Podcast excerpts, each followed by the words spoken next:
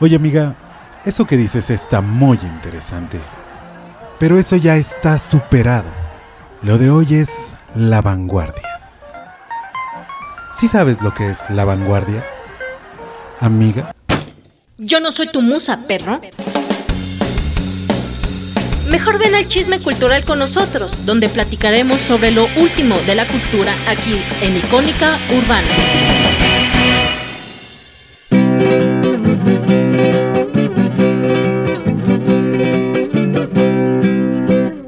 Queridos musas y perros amantes del chismógrafo? Nos encontramos con ustedes en nuestra verbena, un intento de podcast, Yo no soy tu musa, perro, en el cual platicaremos alguno que otro chisme y lo último de la cultura aquí en Icónica Urbana. Y pues bueno, me presento, yo soy Moisés Allende, presidente de la asociación Ayudarte AC, una asociación con la tarea de fondear y promover el arte y la cultura nacional. Bienvenidos todos, tenemos aquí a Lau, tenemos aquí a Gaby y a Has, miembros de Ayudarte a C. Ok, entonces, hola, yo soy Gabriela, pero me pueden decir Shunashi porque ese es mi nombre favorito. Y hoy, en nuestra primera edición de Yo no soy tu musa, perro, eh, vamos a hablar de nuestro interés cultural favorito. En este caso, yo voy a hablar de mi interés cultural favorito y quiero hablar hoy de, les quiero platicar hoy de una compositora, figura casi mística para mi gusto, que se llamó en su momento Hildegard von Bingen. Y vamos a escuchar una de sus obras que se llama O Cruor Sanguinis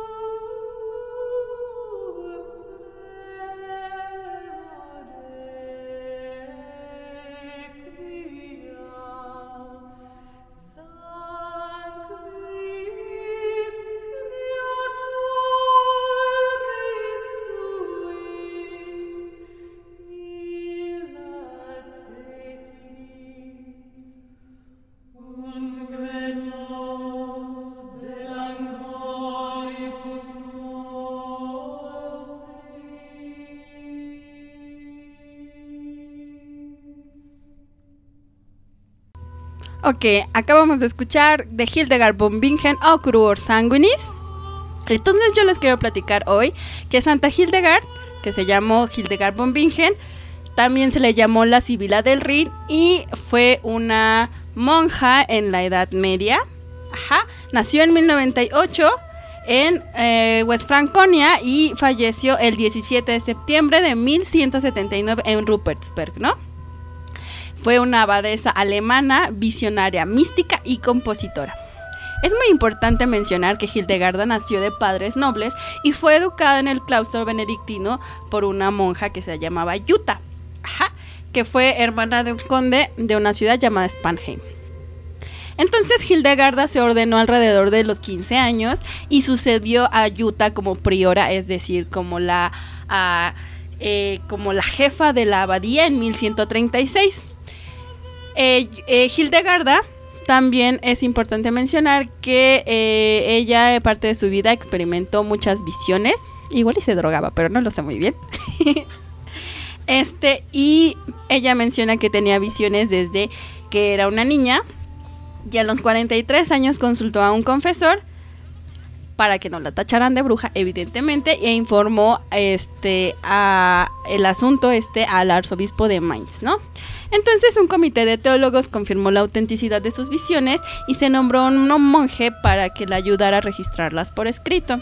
Su obra, en este caso se llamó Sibias, consta de 26 visiones que son proféticas y apocalípticas en su forma y en su tratamiento de temas como la iglesia, la relación entre Dios y la humanidad y la redención.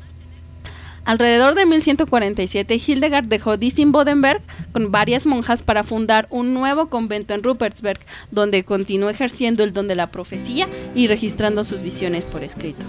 Evidentemente, a nosotros nos interesa la parte creativa de Hildegard von Bingen.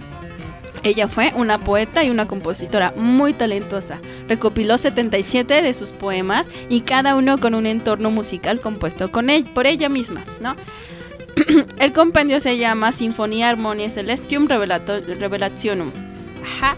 O tiene otros escritos que incluyen las vidas de los santos, dos tratados de medicina e historia natural, que reflejan una calidad de la observación científica poco común en ese periodo para una chica, evidentemente y una extensa correspondencia en la que se encuentran más profecías y tratados alegóricos.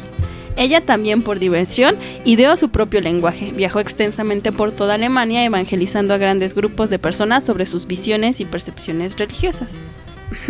Su primer biógrafo la proclamó santa y se relataron milagros durante su vida y, durante, y en su tumba.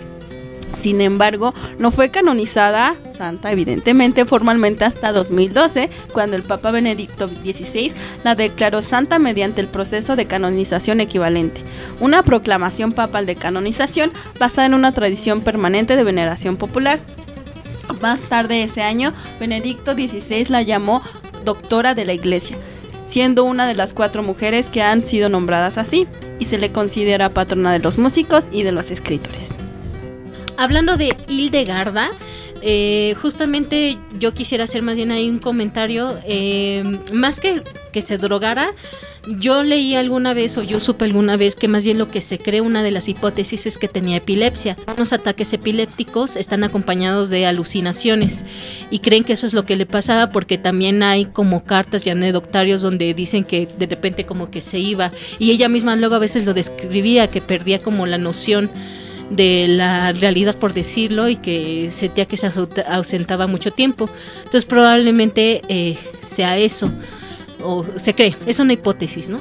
Eh, también, bueno, Hildegarda les recomiendo mucho que la escuchen, es, era un excelente músico y es muy interesante lo que ella sucedió y sobre todo esto que mencionó mi compañera Gabriela, porque este Shunashi, perdón, me vio feo, ustedes no lo ven, pero me vio feo. Este esta Shunashi porque esto de que no la hayan nombrado como bruja es muy importante porque era un peligro, era un peligro real. Y lo interesante de ella es que durante su vida es cuando se prohibió que las mujeres compusieran. Y eso es real, era un decreto y ella sí podía componer y, y sus este y sus composiciones se cantaban, cosa que era muy extraña. Y bueno, yo, yo en ese sentido, pues es, una mujer interesante de, leer, de estudiar, de escuchar sus músicas y de saber un poco lo que se habla de ella. Eh, y yo tengo anécdotas sobre ella en el sentido de que yo alguna vez di una clase sobre Hildegarda y el maestro, el maestro que se supone que me supervisaba me dijo que por qué perdí el tiempo hablando de ella si no era tan importante y que ni, ni era tan buena compositora. Y yo me saqué mucho de onda y yo después ya me quedé así pensando, bueno, a ver, eh, ¿con qué bases lo dice y por qué lo dijo? Y justamente pues de ahí también se inspira en esto de no soy tu musa, pero no, o sea, personas ahí queriendo imponer. O sea, ¿por qué me lo dijo? ¿Por qué? y ya. Bueno, yo hablando de Hildegarda, me enteré que ella es la madre de la cerveza actual, de la cerveza moderna, ya ah. que eh, los, los, monjes eran los encargados de producir pues, las bebidas embriagantes como la cerveza, pero a ella se le agradece la colocación de lúpulo dentro de, dentro de la receta, ya que el lúpulo es un bactericida. Ella, ella preocupada porque pues, los aldeanos de aquel entonces no tomaran agua insalubre, le agregó el lúpulo y por ahí accidentalmente se mezcló el lúpulo con alguna bebida y se originó la cerveza moderna. Entonces, pues a ah. ella le agradecemos la cerveza que ahorita pueden estar tomando. Es como un poco como Sor Juana, ¿no? Que también cocinaba y hacía sus cosas. Exactamente, entonces pues bueno, esta es mi portación de Hildegarda, la verdad es que es una monja muy importante, pues para todo lo que estamos haciendo ahorita. Pues para mí siempre ella es como esta figura icónica de lo que sería la supermujer de la Edad Media, ¿no? Entonces, este, justamente hoy estaba platicando con uno de mis maestros de piano que Hildegarda no necesariamente tuvo que haber existido, sino que puede que haya sido una figura mística, o sea que que haya gente trabajado alrededor, o sea, que sean muchas composiciones y que ella sea como la compilación de esas composiciones, ¿no? Entonces, habría que investigar más el tema, pero me, llamó la atención que decía que, puede que no haya existido esta figura histórica, pero sí existe esta figura mística en donde hizo todas estas cosas de las que estamos hablando hoy. Bueno, pues eh, pasando a otro tema, yo quería platicarles eh, acerca de uno de mis libros favoritos que se llama Las ciudades invisibles de Italo Calvino. Y justamente mientras preparaba esta reflexión, eh, caminando y perdiéndonos en esta gran ciudad, me encontré con una publicidad y dejé mi tema a un lado porque llama mucho la atención acerca de cómo las nuevas tecnologías nos están ayudando a traer el arte desde tierras muy distantes pues a nuestras ciudades. ¿no? Tenemos, por ejemplo, eh, exhibiciones como el de Leonardo da Vinci, la Capina Sixtina, eh, apenas estuvo Van Gogh Live, ¿no? Y, tenemos pues ya bastantes exposiciones, creo que hay una de Frida, y si no mal recuerdo, no sé si escuché o ya pasó que va a haber una de Rembrandt. Entonces, pues creo que creo que estas nuevas tecnologías nos están permitiendo pues ahorrarnos un viajezote de miles de pesos a irnos y pagar 250, 300 pesos para poder eh, pues experimentar y poder disfrutar de estas obras de, arte, ¿no? Eh, y es a donde voy. ¿Qué, ¿Qué tanto pues el manejo de los museos está siendo afectado con esto, ¿no? O sea, el, tener que ya no ir a, pagar un Louvre para ir a ver la Mona Lisa, ya no te tiene que ir a Roma, a entrar a una capilla sixtina, que de por sí es una broncota entrar a una capilla sixtina. ¿Por qué? Porque eh, ya debe de existir ciertas condiciones para que las obras se presenten, se preserven. Y tan fácil ir al centro Banamex o, al Monumento a las Madres, donde se están montando todas estas exposiciones y disfrutarlas en 4K a una cercanía que, ni siquiera así de verdad te puedes acercar así o, o, le hacen zoom a la imagen, cosas que no nos podrían pasar allá, ¿no? Entonces, pues yo vengo a traer este tema a debate. ¿Qué opinan ustedes de todo esto? Yo preguntaría cuál es la experiencia virtual a diferencia de una experiencia presencial, porque eso sucedió mucho con los conciertos. Eh, curiosamente los conciertos virtuales no jalaron. Y, así fueran personas muy famosas, no jalan. Curiosamente los podcasts y con ciertos personajes famosos sí, pero supongo que es porque es plática y estás en una cuestión amena y se hizo esta interacción en tiempo real, pero las cuestiones como conciertos no gustaron y ahorita que dices eso de las exposiciones virtuales, yo alguna vez, no hace mucho, tuve la oportunidad de hablar con la programadora del Museo del Carmen y ella decía que en realidad sin querer ya se generaron, generaron dos públicos, los que quieren las cosas presenciales y los que quieren quedarse con lo virtual. Y, lo, y, los que pueden estar como pasándose de uno al, otro. Entonces que ellos estaban pensando, bueno, pues lo, lo virtual va a ser temporal pero ya se dieron cuenta que en realidad ya es algo que va a ser permanente. Y también ahí es la importancia que el juego de las redes sociales, de cómo se domina, si tienes un, alguien que sepa dominar las redes sociales para jalar y, a la gente. Y eso también eso es lo que a veces me preocupa, porque la Secretaría de Cultura no es muy buena jugando con la tecnología. Bueno, yo creo que algo que estamos dejando pasar por alto y no hemos mencionado es que yo pienso que se están haciendo todas estas como iniciativas de alguna manera para eh, poder acercar a la, a, la gente la cultura, ¿no? Porque no todos podemos ir, ¿no? No todos tenemos la oportunidad de ir al, a, a Europa a ver este, este arte, ¿no? Y yo, yo, yo me acuerdo que fui a ver la Capilla Sixtina cuando estuvo en Revolución y pues no es, yo estoy, o sea, yo que he ido a museos y he visto pues, Van Gogh y así, no es lo mismo tener este, lo que dices Laura, ¿no? La experiencia virtual a la experiencia eh, presencial, pero sí creo que es una iniciativa muy importante el hecho de traer otras, o sea, cosas que no se pueden ver de manera presencial aquí a, a, a la ciudad Eso es lo que quería decir. Pero no se me dieron bien las ideas, perdón. Pues yo opino, la verdad, que a mí se me hace como muy importante esta situación que se está empleando ahorita, ¿no? Porque efectivamente, como lo mencionaban, esto es lo que acerca un poquito más al arte, un poquito más a la cultura, que bueno, anteriormente pues como no se pueden ir a estos lugares y no es como mucho de, conocimiento, se han, estado perdiendo como, como este interés a la cultura y esto pues sí, es un acercamiento aunque bueno, sí, ciertamente no es lo mismo a, a verlo en una pantalla este, virtual a estar ahí. Yo tuve una experiencia con una expo que ya tiene tiempo que se llama Cenizas y Lágrimas, cuando vino aquí a México.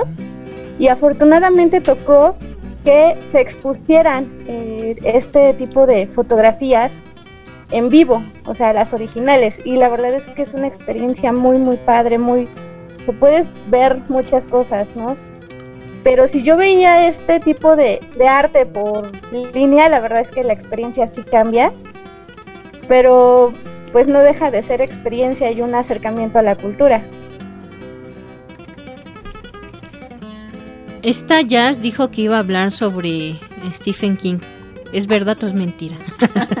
a ver, Jazz, ¿qué tienes para nosotros? Ah, Cuéntale a nuestros radioescuchas. ¿Cuál es tu interés cultural favorito? Híjole, pues la verdad es que yo tengo ahí un tema que me encanta escuchar, ver, experimentar cosas de terror y sobrenaturales, de tema literario, la verdad es que me, me encanta mucho. Y no es por algún problema ahí psicológico, claro. Nadie piensa Pero, por ejemplo, eh, yo me metí a este tema de literatura de terror porque, pues allá donde yo vivo, pues se contaban cosas desde pequeña, ¿no? Incluso el, si te portas mal te lleva la bruja, ¿no? Entonces, a mí me pareció ya muy, muy interesante que conforme fui creciendo estuve leyendo precisamente de este, esta literatura y el escritor que a mí más me ha gustado es Stephen King, que la verdad a mí me ha impactado mucho en lo que ha escrito y bueno, yo siempre he tenido esta ideología, ¿no? Que cada artista demuestra algo personal o deja algo personal en lo que hace y pues bueno, pues Stephen King es un escritor que es pues precisamente por la manera peculiar en que narra sus historias muy muy muy reconocido. Incluso hemos podido ver algunas de sus películas en pantalla, ¿no? Y todo esto pues aquí sí tiene una razón de ser y un porqué. Yo la verdad es que estuve yo investigando cuando lo conocí y me di cuenta que pues al final su infancia no fue colorida, y aparte no era muy sustentable. Sí tuvo ahí algunos temas, incluso la manera de, que su madre los educara a él y a su hermano para poder ponerles esta parte de lectura, esta semillita para que ellos pudieran inventivarse, ¿no? Esta parte de estar leyendo. Ahora sí que parecía que su nana eran sus libros, porque tenía un montonal de libros, que otro tipo de cosas, y con ellos los entretenía. Y curiosamente en la época en la que eran niños, el que era niño, pues precisamente se escapaba a ver ahí a los cines clandestinos de noche, andar viendo películas de terror. Y desde ahí pues efectivamente empezó a, a promover este gusto por este arte. Entonces, de ahí empezó a pues a querer llenarse de esta cultura incluso misteriosa y esotérica que también empezó como a quererlo jalar. Y lo que él hizo después fue precisamente combinar esta parte, ¿no? Porque incluso yo que la verdad también me he metido a, leer este tipo de temas, muchas de sus películas utilizan simbologías místicas y esotéricas para darle este sentido, ¿no? E incluso gracias a que él hizo una de las películas, este, más bien uno de los libros, su primer libro le dejó una ganancia enorme, pero para poder hacerlo la verdad es que yo creo que sufrió esta parte de, de los escritores que no tenían fe en ellos mismos porque no creía, realmente no creía cuando hizo su primer borrador que pudiera llegar algo más lejos, ¿no? Entonces, al final su esposa con la que estaba en ese momento, pues sí, lo apoyó. Y entonces se dio a conocer la obra y efectivamente ahí fue cuando, ¡pum!, fue a la fama, ¿no? Y ya escribía para eh, ediciones, pues bastantes libros y empezó a crecer.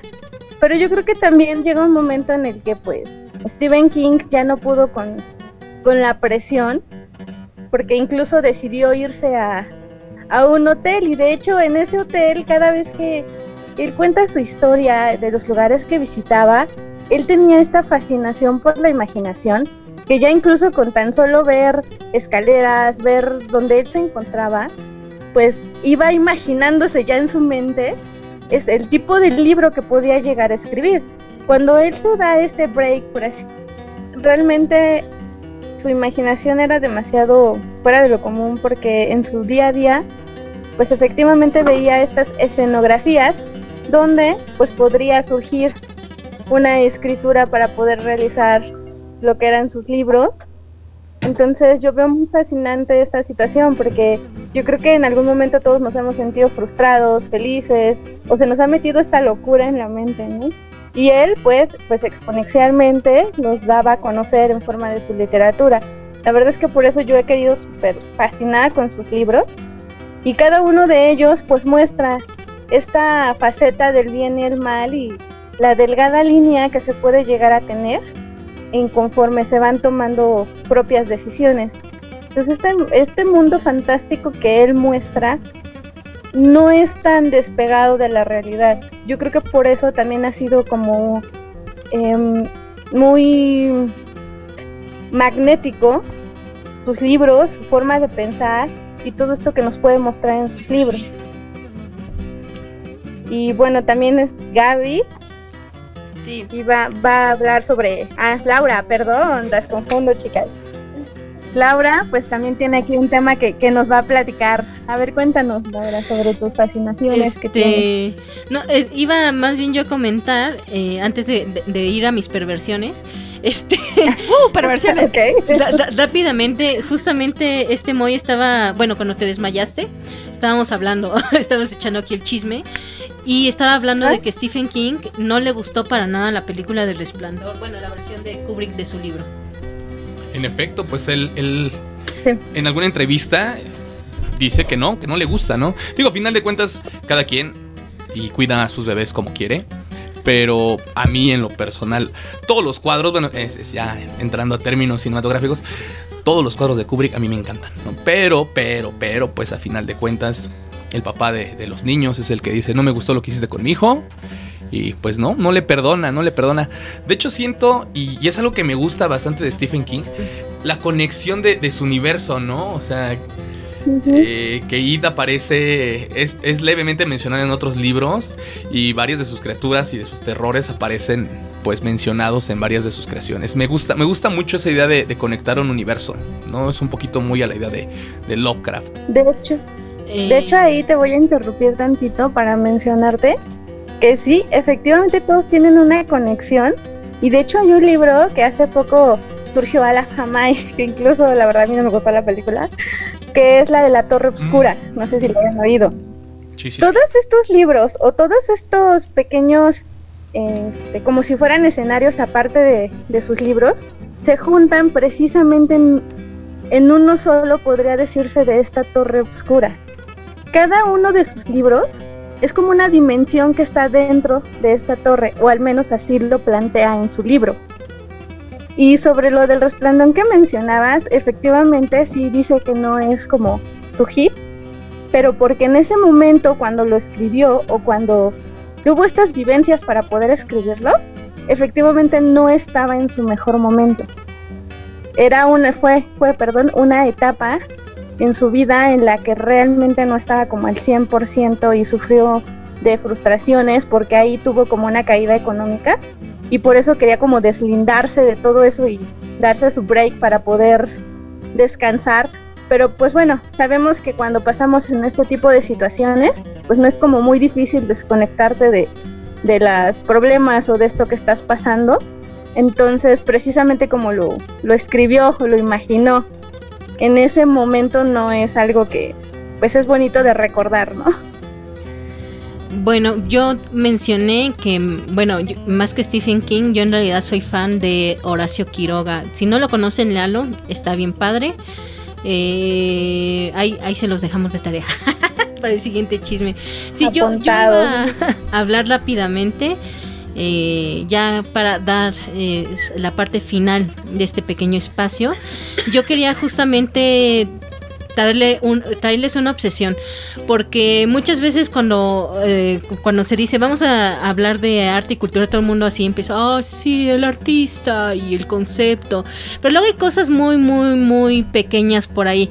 Por ejemplo, yo cuando estábamos planeando esto, este pues justamente le dije a Gaby, pues no, no sé de qué hablar y dije de broma, voy a hablar de gatos, ¿no? Pero en realidad ya cuando no, no, no, uno lo piensa, pues en realidad no es mala idea, porque a veces los detalles son las diferencias entre un cuadro y otro. Y bueno, entre estos, eh, como saben, el gatito es una belleza, son hermosos y quien diga que no, ay, sí, este, no, más que nada... Ah. porque es alérgico. Ah. pues son súper fotogénicos, ¿no? Y pues este los hemos visto, por ejemplo, en Egipto o incluso, pues, como sabemos, en las obras del medio varo, ¿no? Entonces yo investigando un poco de esto me encontré con algunas sorpresas y artistas que no conocía, como un señor que se llama Teófilo Alexander Steinen y resulta que hizo un cartel muy bonito para un cabaret de Chat Noir en París que era muy famoso y resulta que este cartel prácticamente marcó como una tendencia en, los, en estos diseños de anuncios. Justamente es un gato negro así, todo esterilizado, con su colita. El famoso gato negro así parado, pues de ahí viene. También este me enteré, bueno, me enteré y descubrí que hay una exposición virtual de los de los felinos en los cuadros. Está en París, pero lo puede uno visitar y puede ahí uno ver los cuadros. Está está padre, véanlo. Em, justamente también descubrí que hay un retrato de Renoir donde está una niña con su gatito, así como, como si fuera la famosa foto, pero pues en pintura, quién sabe cómo le hicieron, pobre gato. y justamente ponen así los ojos grandotes y tiernositos, ¿no? Como si no la fuera a atacar. Em, también, em, también descubrí a un señor muy, muy raro, pintor, que se llama Luis Wine que resulta que tenía, bueno, él desafortunadamente empezó a tener problemas de, ay, los que escuchan voces, ¿cómo se llama? A los esquizofrénicos. Pero resulta que le dio más bien como muy, muy grande y él empezó a tener una obsesión como yo con los gatos, pero yo escucho voces. Pero todavía, no voces. pero todavía no llegan aún. Este, eh, ya sabemos qué regalarte en tu cumple. Yay. Yo soy, yo soy del Día del Amor y la Amistad. y este. Y justamente él empezó con los gatos a representar la sociedad inglesa para burlarse un poco de esos. Y pero lo hacía en burla. Y ya después, cuando empieza a avanzar desafortunadamente esta enfermedad, pues ya empieza a pintar unos gatos eh, psicodélicos así bien raros. Y así ya gatos con ojos grandotes, de colores. O sea, se le adelantó a Andy Warhol muchos años. Pero bueno, como les dije, no solo está en las pinturas, sino en la música. Y un tema famoso es el de Delilah de Freddie Mercury, que justamente se lo compuso a su gatita. Y pues menciona, bueno, todas esas experiencias de gatitos, que son tiernos, que a veces uno se siente mal y están ahí, que hacen travesuras, etc. Y bueno, pues es en realidad muy, muy breve y justamente resulta que hace medio mes más o menos San Carlos, el Museo de San Carlos abrió una exposición de los animales de compañía para que la vayan a ver. No como yo, adulta ocupada, que siempre estoy corriendo por todos lados y que no he podido irla a ver. Si ustedes tienen una vida más calmada, se las recomiendo. Se ve que está padrísimo y de hecho es así de quiero, quiero faltar a trabajo nomás para ir a verlo. Curiosamente se atravesó esto. Y bueno, hoy por hoy ya hemos terminado de decir nuestros intereses culturales favoritos, pero no se pierdan la próxima edición de Yo no soy tu musa, perro, y ahora el presidente de nuestra asociación nos va a dar unas palabras de despedida. Pues bueno, equipo, chicas y a todos nuestros podescuchas, les agradecemos mucho su tiempo, eh, de verdad espero que con este proyecto ustedes se sumen, nos hagan llegar sus recomendaciones también de lo que les gustaría escuchar en nuestras redes sociales, Ayudarte a C. Y pues bueno, mucho, mucho éxito. Lau, Has, Sunashi. Estuve a punto de regarla, por eso me tomé una pausa. Y pues bueno, muchísimas gracias. Tengan un bonito día, tarde, noche, a la hora que nos estén escuchando. Y que no te digan que eres arte, el barrio te respalda. Yo no soy tu musa, perro. Adiós. Adiós. Muchas gracias. Bye. Delilah. Delilah.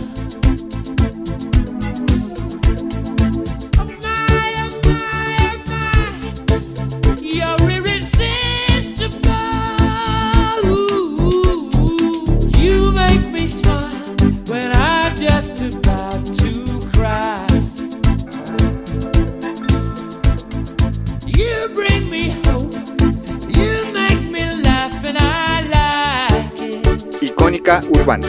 Reconstruyendo cultura.